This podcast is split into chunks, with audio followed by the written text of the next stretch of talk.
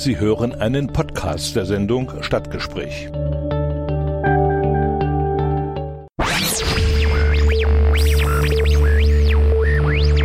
Stadtgespräch im Bürgerradio Erfurt mit Richard Schäfer.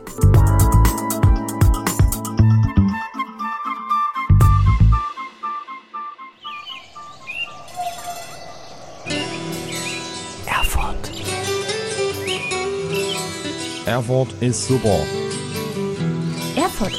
Coole Stadt. Persönlichkeiten. Einrichtungen. Aktionen. Erfurt. Vorgestellt im Stadtgespräch mit Richard Schäfer. Erfurt. Zu dieser Sendung begrüßen wir auch herzlich die Hörerinnen und Hörer des Radios SRB in Saalfeld, Rudolstadt und Bad Blankenburg sowie die Hörerinnen und Hörer von Radio Enno in Nordhausen. Herzlich willkommen zum Stadtgespräch. Mein Name ist Richard Schäfer. Ich bin auf der freien Sendefläche und ich habe heute ein äh, wichtiges Thema.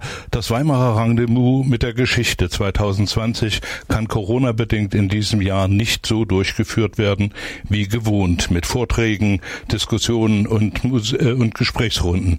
Deshalb ist die Auseinandersetzung mit dem Thema Rebellieren und Regieren auf die Radioebene verlegt worden. Im Stadtgespräch habe ich dazu seit Jahren mit dem Rang Rendezvous gewidmet und auch in diesem Jahr gibt es dazu drei Sendungen. Die erste heute zum tollen Jahr in Erfurt von 1509 und zu Dr. Theodor Neubauer über den Professor Dr. Ullmann Weiß von der Forschungsstelle zur Geschichte der älteren Universität Erfurt Näheres erforscht hat. Ihn begrüße ich heute am Telefon. Guten Tag, Herr Professor Weiß. Ja, guten Tag, Herr Schäfer. Schön, dass es noch geklappt hat.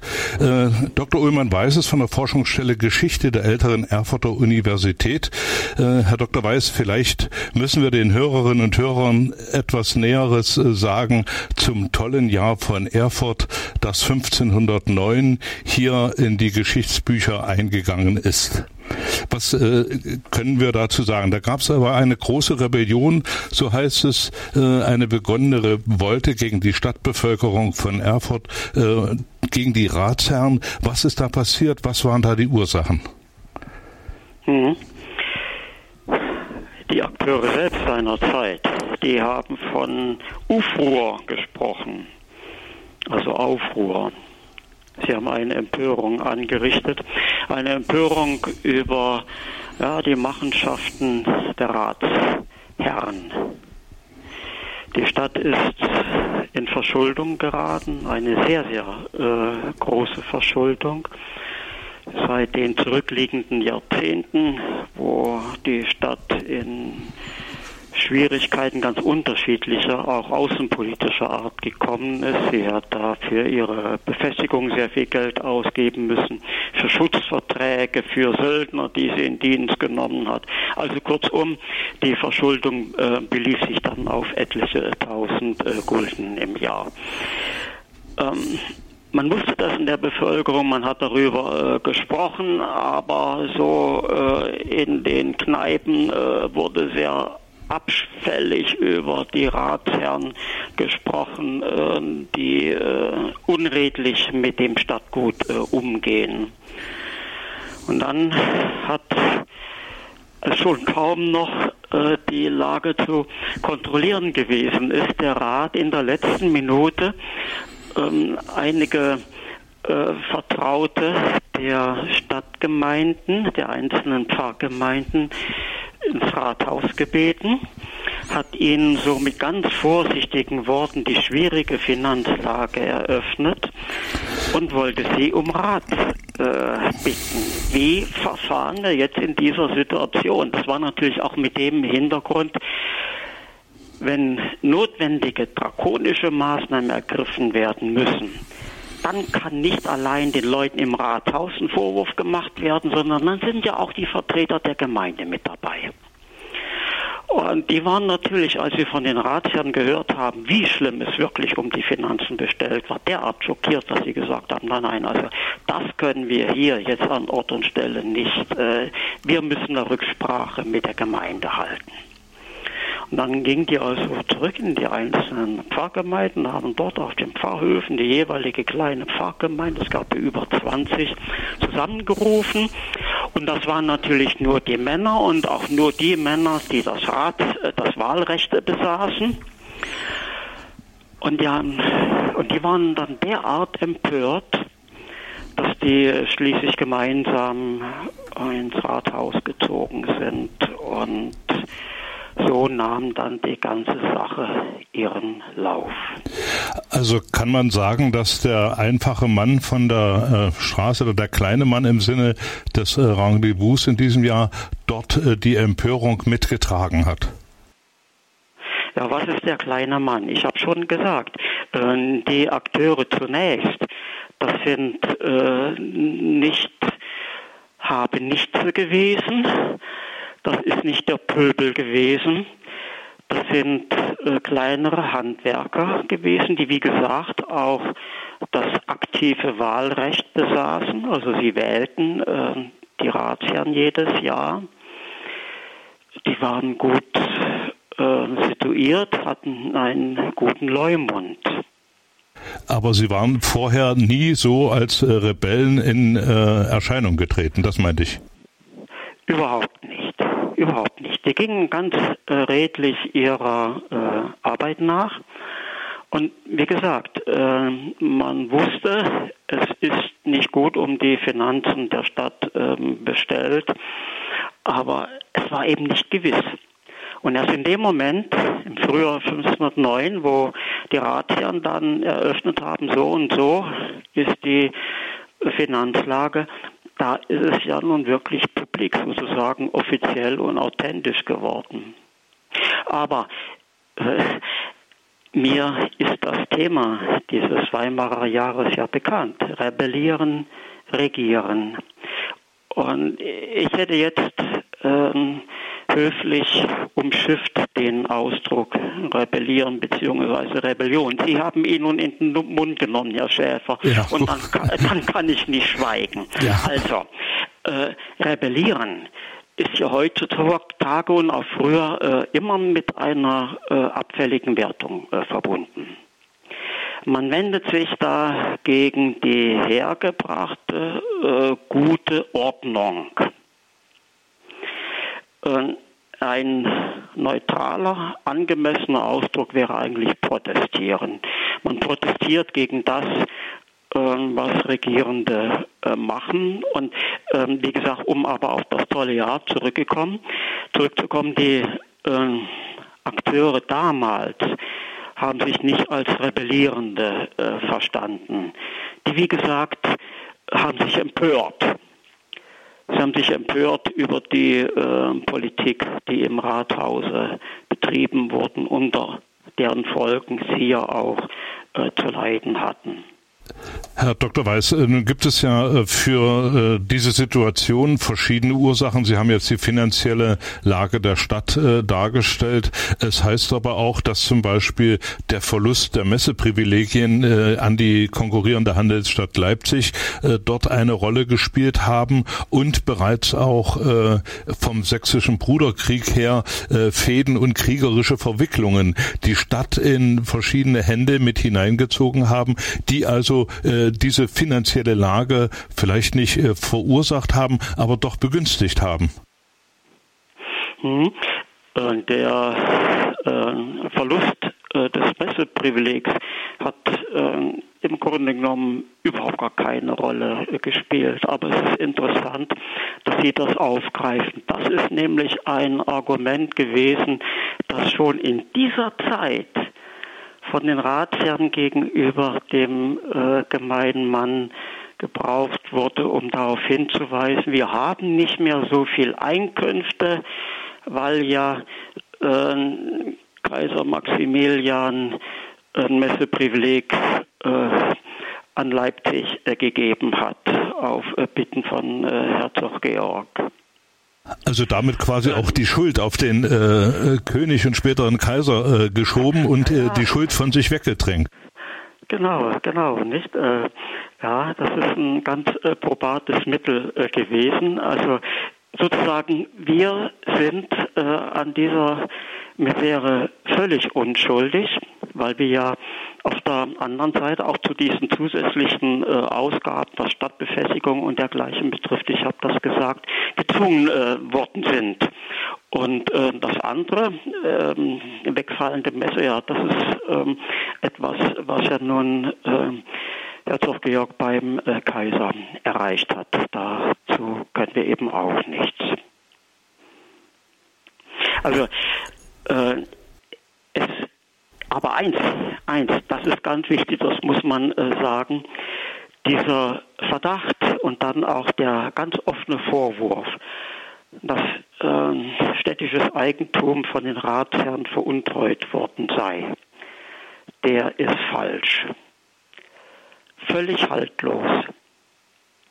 Dieser Vorwurf äh, war natürlich in der Bevölkerung, vor allem so in den kleinen, breiten Bevölkerungskreisen sehr verbreitet und der ist genährt worden von den Kurmainzern. Erfurt gehörte ja zu Kurmainz.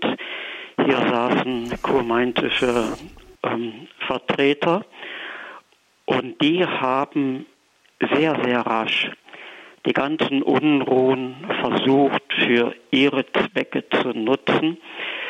Genauer gesagt, sie wollten die äh, Stadtautonomie brechen und Erfurt genauso unterwerfen, wie das in den 40er Jahren, 1460er Jahren mit Mainz geschehen ist.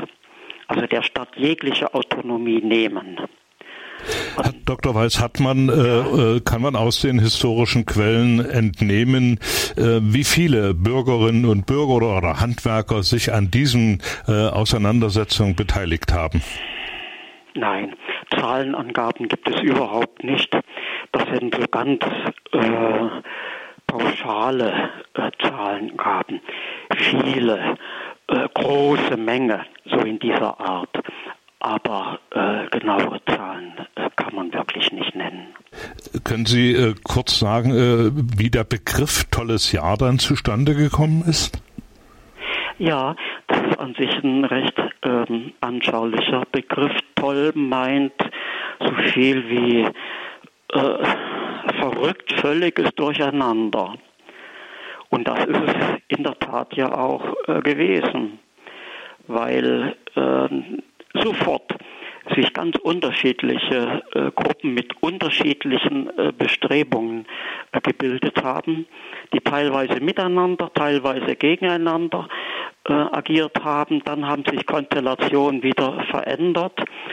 Leute sind ins Gefängnis gekommen, sind wenig später wieder ähm, freigekommen, erneut in Haft gekommen, andere äh, wurden in Haft gebracht. Ähm, sehr angesehene vor allem im Handel tätige äh, Leute haben die Stadt verlassen, die sind praktisch emigriert. Da brauchte man nur 10, 20 Kilometer zu reisen, dann war man im Ausland. Also man ist nach Kursachsen emigriert. Und dies alles äh, zusammengedrängt äh, über das ganze Jahr, das hat dann äh, überall im Reich äh, die Leute davon sprechen lassen dass in Erfurt ein äh, tolles Jahr herrsche. Ja, Herr Dr. Weiß, vielleicht erstmal so weit. Wir machen erstmal eine kleine Musikpause und äh, ja. danach geht es weiter. Sie bleiben einfach dran.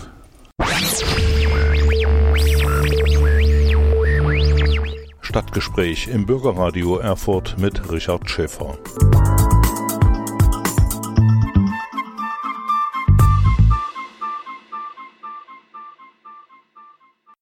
Stadtgespräch hier auf den freien Sendeflächen geht es nun weiter mit äh, einem Gespräch mit Dr. Uhlmann Weiß zum tollen Jahr in Erfurt 1509, eine Rebellion der Bürger, der Handwerker gegen die Ratsherren.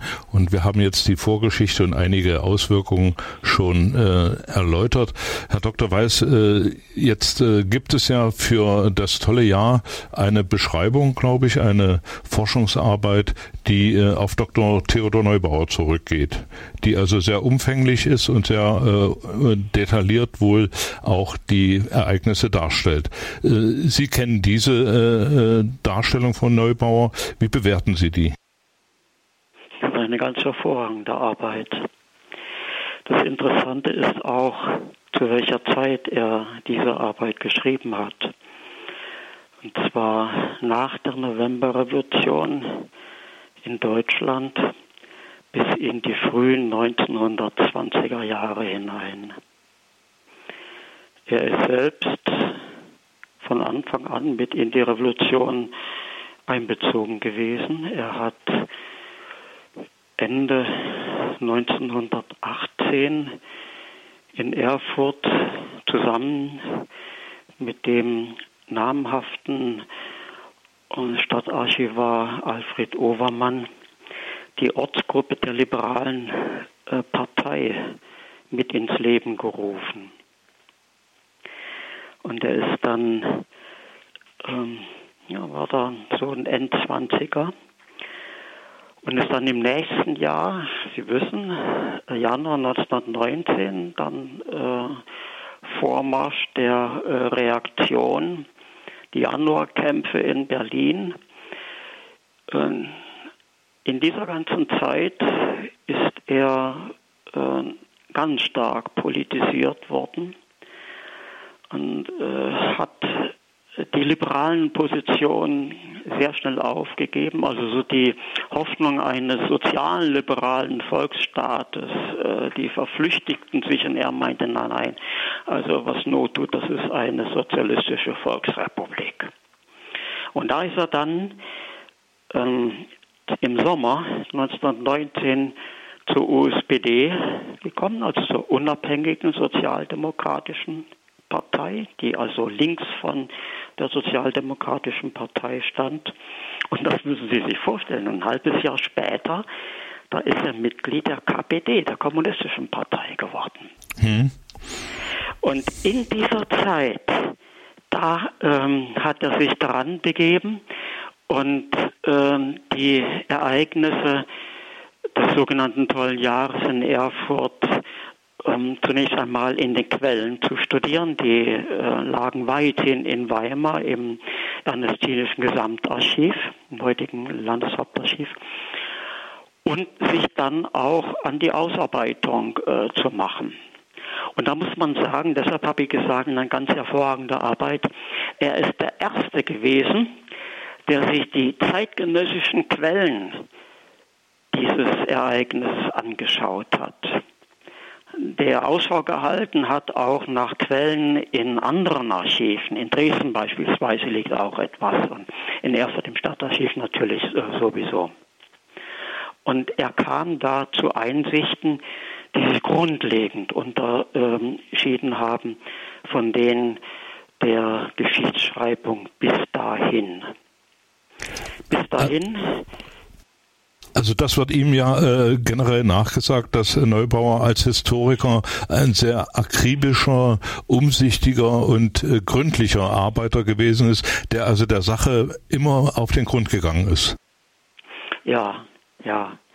Das, ähm, man muss sagen, das ist so eine äh, doch neue Einstellung seiner Zeit in der äh, Geschichtswissenschaft in Deutschland generell gewesen dass sie quellenorientiert und auch quellenkritisch umgegangen ist.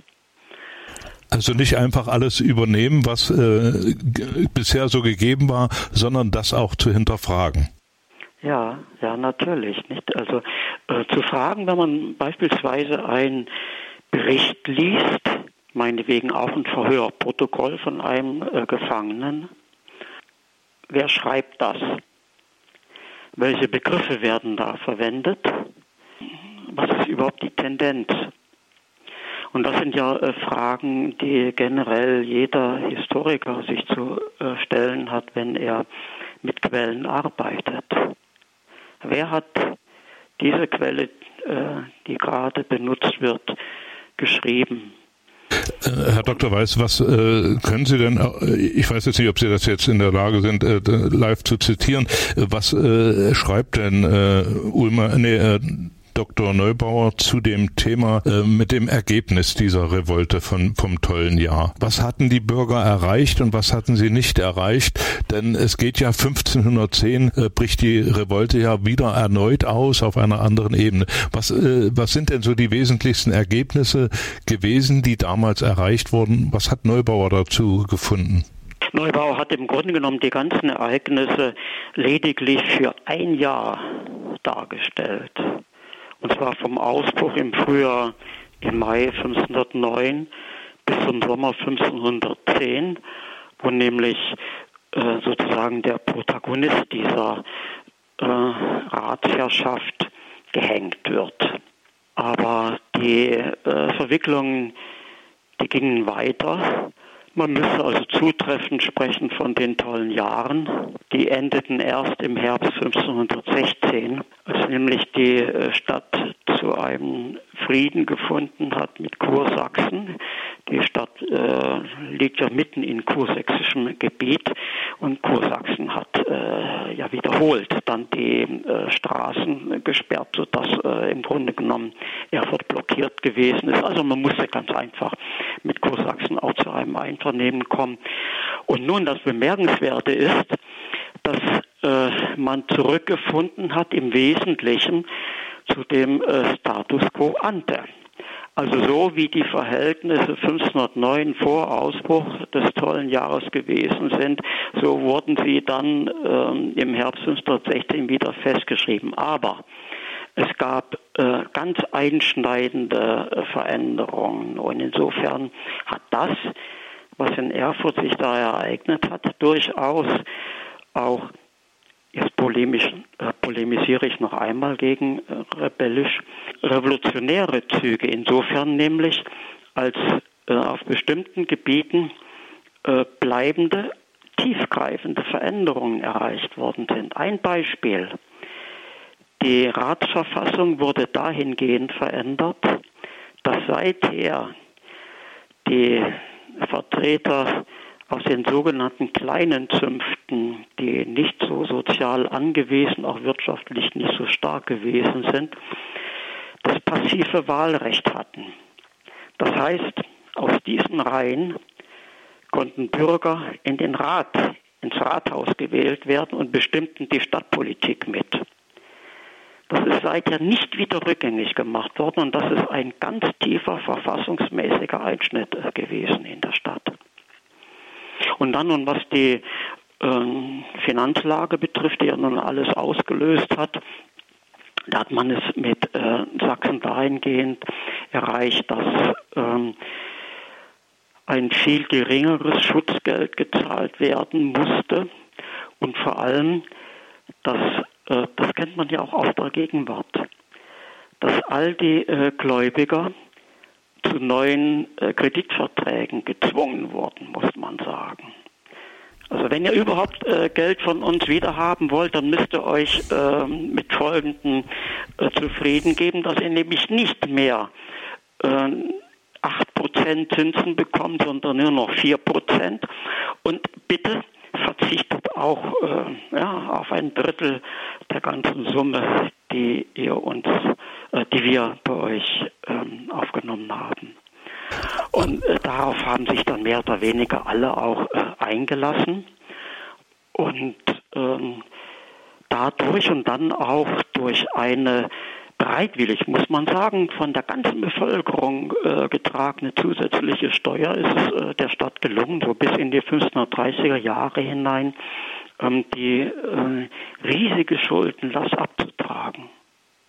Äh, Herr Dr. Weiß, das heißt also, äh, nach dem Motto des Rendezvous mit der Geschichte in diesem Jahr, rebellieren und regieren, haben die Bürgerinnen und Bürger von Erfurt im tollen Jahr tatsächlich mit ihrer Rebellion erreicht, dass sie in gewisser Form mitregiert haben.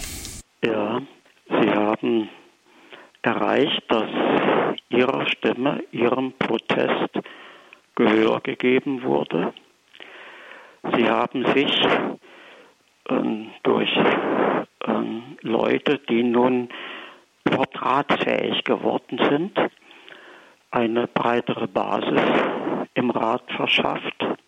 Aber vielleicht äh, wäre eigentlich auch äh, eine Mahnung äh, noch in diesem Zusammenhang äh, angebracht. Nämlich, äh, dass wenn man Regierungsverantwortung hat, man eigentlich äh, in einer ständigen Verantwortung gegenüber denen äh, steht, die regiert werden. Dass also äh, der ständige Austausch über die neuen Verhältnisse mit den äh, Regierten notwendig ist um das mal äh, in unsere heutige äh, Zeit zu wenden. Nicht? Also bei äh, Politikern, wenn die konfrontiert werden äh, mit äh, Widerständen, den es in breiten Bevölkerungskreisen gibt, dann äh, räumen die manchmal ein und sagen, ja, uns ist es nicht, noch nicht gelungen, den Leuten das richtig zu erklären. Nee, etwas anderes ist wichtiger. Die Leute sind ja Abgeordnete. Und es wäre wichtig, dass äh, diese Leute viel mehr dann auch äh, den breiten Bevölkerungskreisen zuhören, was deren Einwände äh, gegen bestimmte politische Maßnahmen sind. Das wäre also jetzt. Das ist ein Dialog sozusagen. Ja, gut, das wäre eine Lehre, die man hier ziehen könnte. Herr Dr. Weiß, ich, ich würde noch äh, für die Hörerinnen und Hörer ergänzen, dass es also auch nach 1510 noch in der Stadt äh, gärte und dass es also auch gewalttätige Übergriffe gab, dass also auch Menschen hingerichtet wurden. Also ich habe nur am, am Rabenstein gibt es diese Erzählung, äh, dass der Dr. Berthold Bubenzahn, Stadtsyndikus und Angehörige der Universität, äh, dort äh, hingerichtet wurde und nachdem er grausamst gefoltert wurde und so weiter. Das nur erstmal äh, zur allgemeinen Abrundung dieser tollen Jahre. Herr Dr. Weiß, ich äh, lege noch mal eine kleine Musik auf und dann widmen wir uns noch mal intensiv Dr. Theo Neubauer. Stadtgespräch im Bürgerradio Erfurt mit Richard Schäfer.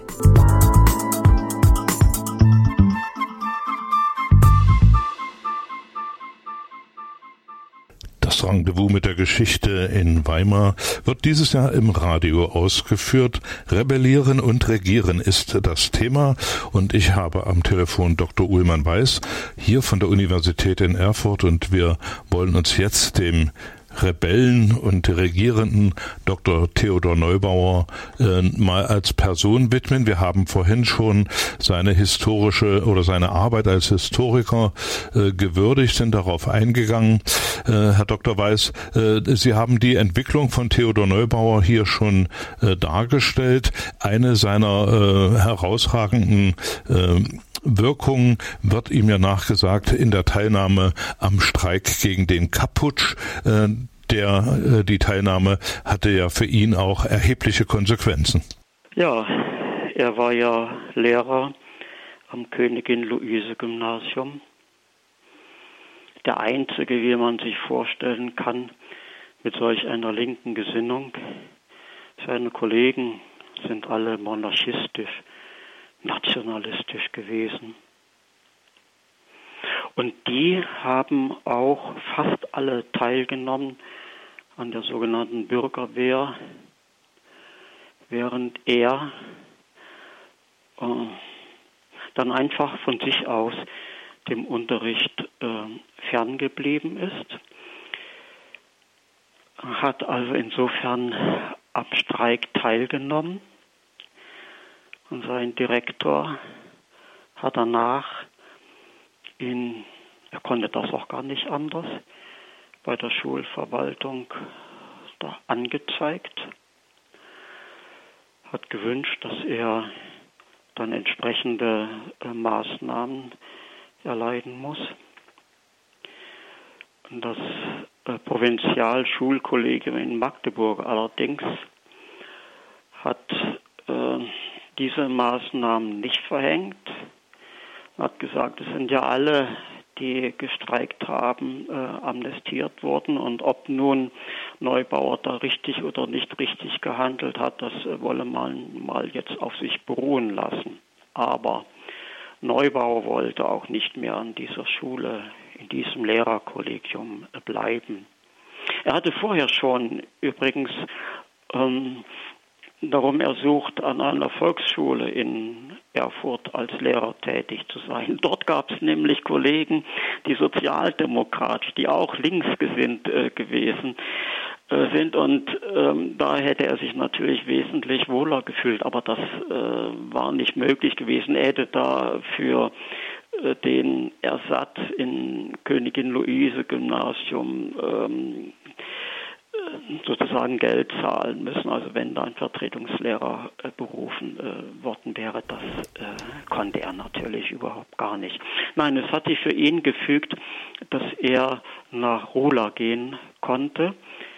Gotha hatte zu der Zeit einen sehr aufgeschlossenen, einen sozialistischen ähm, Schul ähm, Verantwortlichen für das Schulwesen äh, gehabt und und sagen Schulamtsleiter, ja. So, ja, ja, genau, genau. Heute würde man sagen Schulamtsleiter. Und der hat ihn auf diese Stelle in Rula aufmerksam gemacht und da ist er dorthin gegangen. Und das war natürlich etwas für ihn ganz hervorragendes, weil er in der Lage gewesen ist, das was sich in den zurückliegenden zwei, drei Jahren bei ihm so an ähm, pädagogischen, schulpädagogischen Vorstellungen gebildet hat, wirklich in der äh, Praxis umzusetzen. Nämlich äh, dieser äh, Plan einer Einheitsschule.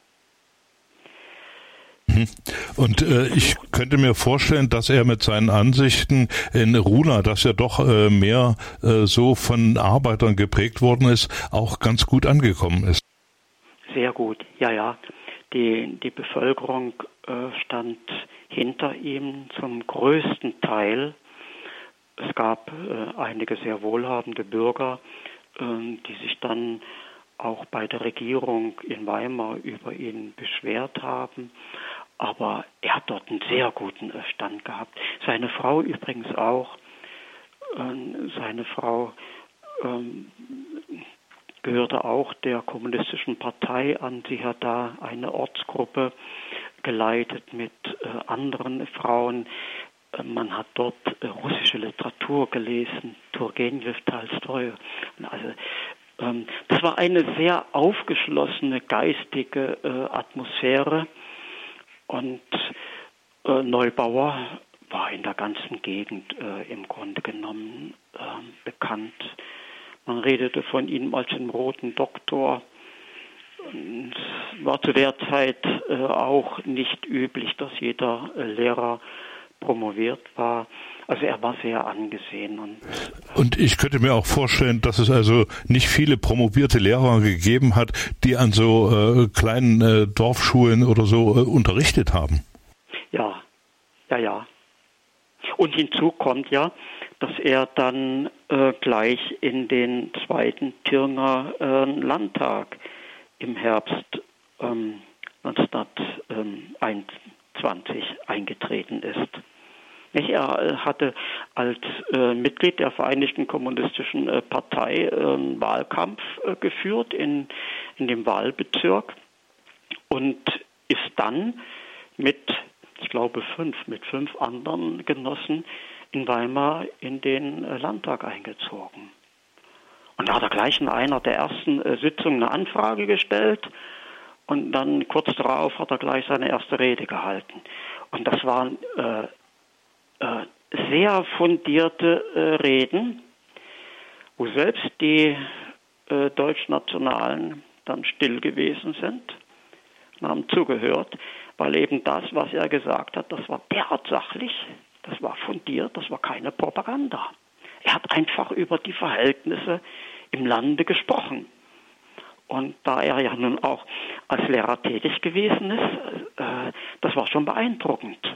Also mit anderen Worten, er hat durch das, was er gesagt hat, die anderen Abgeordneten äh, gezwungen, wirklich zu den Sachen zu sprechen, die er vorgetragen hat.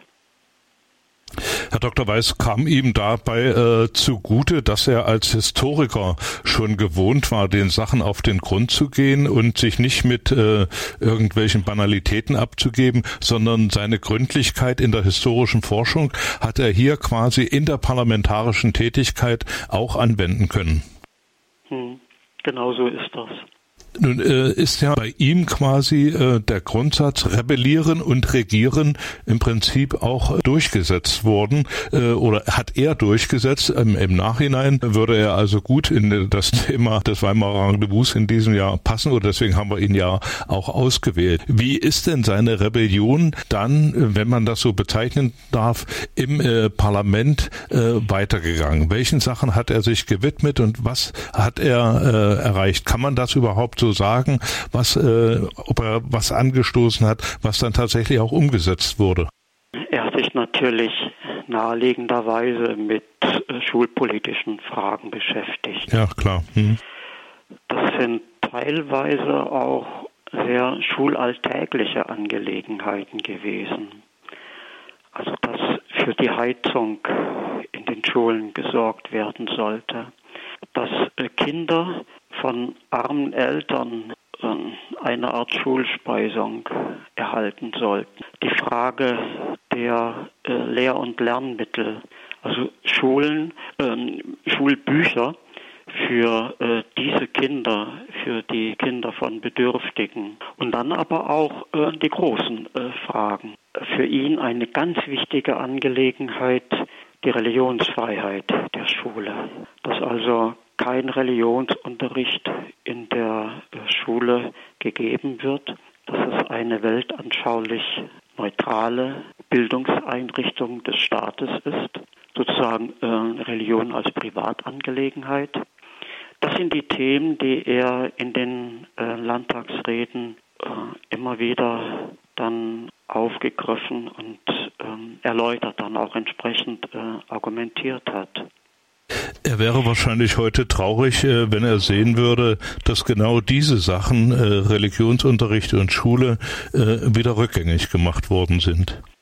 Ja, ja, auch ähm, ähm, also was in seinem Sinne äh, gewesen wäre, wäre das heutige äh, Konzept der sogenannten Gesamtschule. Äh, auch das gibt es ja nicht durchgängig. Und man braucht sich ja auch nur so die ähm, soziale Struktur der Schüler in einem Gymnasium und ähm, dann auch in einer äh, Gesamtschule mit einem gymnasialen Zweig anzuschauen, dann sieht man schon ähm, Unterschiede. Und genau äh, das ähm, wollte er ja eigentlich nicht. Und insofern, äh, das hat dann äh, nach 1949 in der DDR eine ganz große Rolle gespielt, wo, ähm, äh, nämlich die äh, schulpädagogischen Vorstellungen Neubauers hm, als in der DDR verwirklicht ausgegeben worden sind. Da gab es dann die Einheitsschule, es gab ähm, die gleichen Bildungschancen für äh, alle Kinder. Das äh, und natürlich auch eben die Religionsfreiheit äh, in der Schule. Das ist dann ja so, ich glaube Mitte der 50er Jahre äh, ist es dann erreicht äh, gewesen. Vorher gab es es noch in der Schule, aber dann eben nicht mehr. Also und deswegen hat man ja auch die Neubauer Ehrung an sich in der DDR auch entsprechend vollzogen. Es gab die Theodor Neubauer Medaille für besondere Verdienste im Bereich der Pädagogik und äh, viele andere Sachen. Man hat also seine äh, äh Lehre nicht nur umgesetzt, sondern hat also auch verstanden, sein, sein Erbe da zu würdigen. Also diese Neubauer-Medaille, von der Sie sprechen, das war die höchste Auszeichnung, die es für einen Lehrer in der DDR gegeben hat. Herr Dr. Weiß, jetzt äh, nochmal zu Neubauers äh, Tätigkeit. Er ist ja 1933 bereits verhaftet worden wegen seiner äh, politischen Aktivitäten, ist danach in den Untergrund gegangen und äh, 1945 am 5. Februar vom Volksgerichtshof hingerichtet worden. Äh, wie muss man seine Tätigkeit im Untergrund äh, denn bewerten? Äh, was hat er da gemacht? Wo hat er sich da engagiert?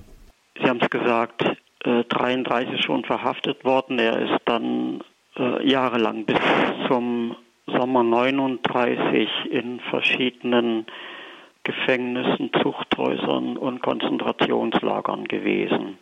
Sogenannte Schutzhaft, so nannte sich das. Und dann ist also im Sommer 39, äh, das hängt mit der Außenpolitik zusammen, äh, freigekommen und hat dann natürlich sofort versucht, äh, mit Genossen aus der Zeit vor 33 in Thüringen Verbindung herzustellen. Er wohnte in Taborz, weil dort seine Familie gewohnt hat. Er hat dann auch eine äh, Gruppe aufgebaut, wo etliche äh, voneinander auch gar nicht äh, genau wussten. Also nicht jeder wusste, wer überhaupt gehört denn äh, zu dieser Gruppe. Ihm ging es darum, Überlegungen anzustellen für die Zeit äh, nach dem Krieg, für ein dann äh, sozialistisch werdendes Deutschland. Das ist sein Wunsch, seine Hoffnung gewesen. Und er hat in dem Zusammenhang auch ähm, Verbindungen reichsweit eigentlich geknüpft. Ins Rheinland, in die Düsseldorfer Gegend, wo er in den 20er Jahren als Mitglied des äh, Reichstags und auch Redakteur einer kommunistischen äh, Zeitung gewesen ist, nach Berlin, wo er Genossen kannte, auch aus der Zeit als Mitglied äh, des Reichstags.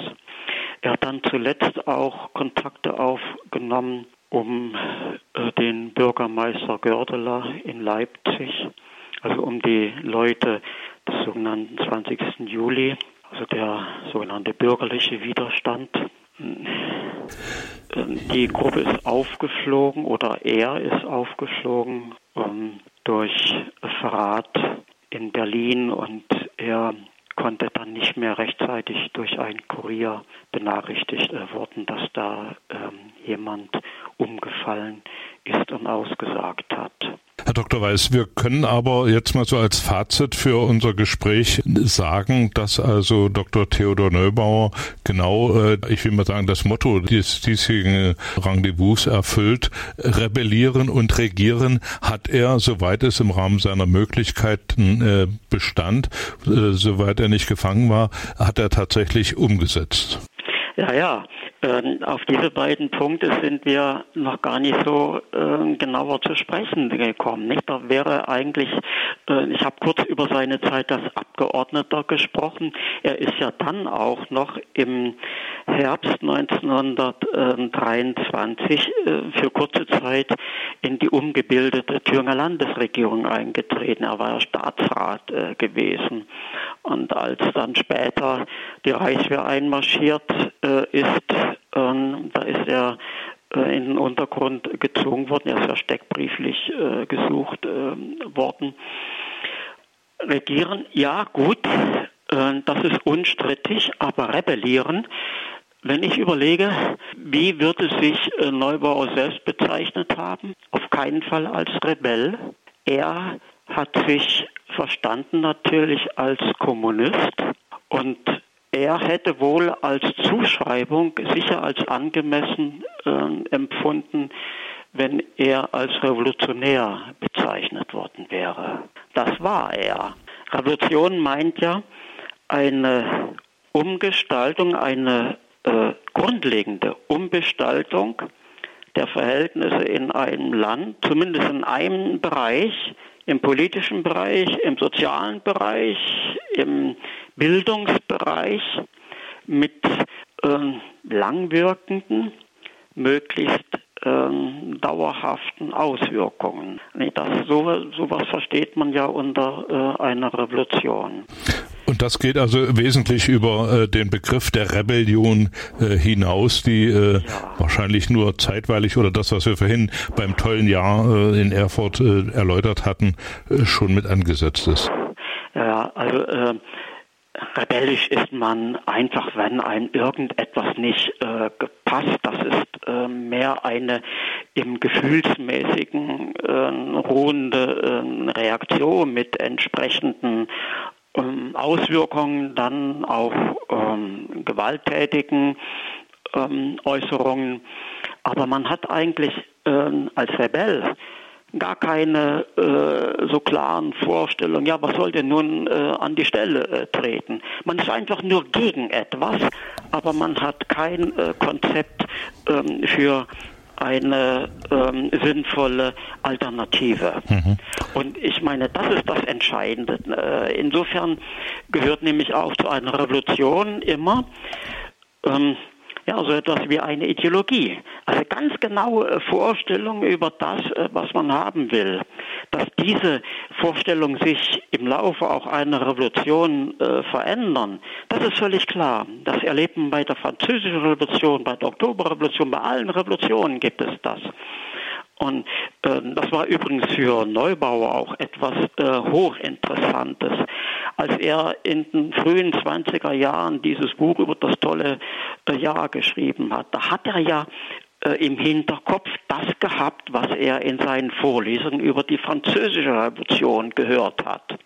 Und er selbst war Zeitgenosse einer Revolution. Ja. Und das hat ihn natürlich unglaublich äh, elektrisiert. Und der Arbeit ist das, muss ich sagen, auch wirklich zugute gekommen. Also das ist äh, eine großartige Darstellung. Herr Dr. Weiß, vielen Dank für das Gespräch. Wir hätten es im Studio wahrscheinlich noch intensiver führen können. Ich danke Ihnen trotzdem, dass Sie sich die Zeit genommen haben, hier für das Rendezvous mit der Geschichte äh, zur Verfügung zu stellen. Ich hoffe, dass wir uns irgendwann wieder mal hier im Studio zu einem Thema aus der Geschichte verständigen können. Vielen Dank zunächst, alles Gute für Sie und eine schöne Zeit. Ich danke Ihnen auch. Auf Ihnen eine gute Zeit. Dankeschön.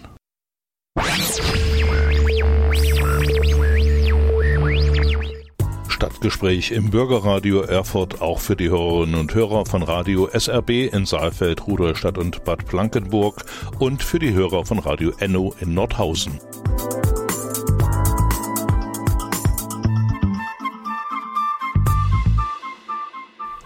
Mit Richard Schäfer am Mikrofon und wie geht es nun weiter in der Runde Rendezvous mit der Geschichte Rebellieren und Regieren.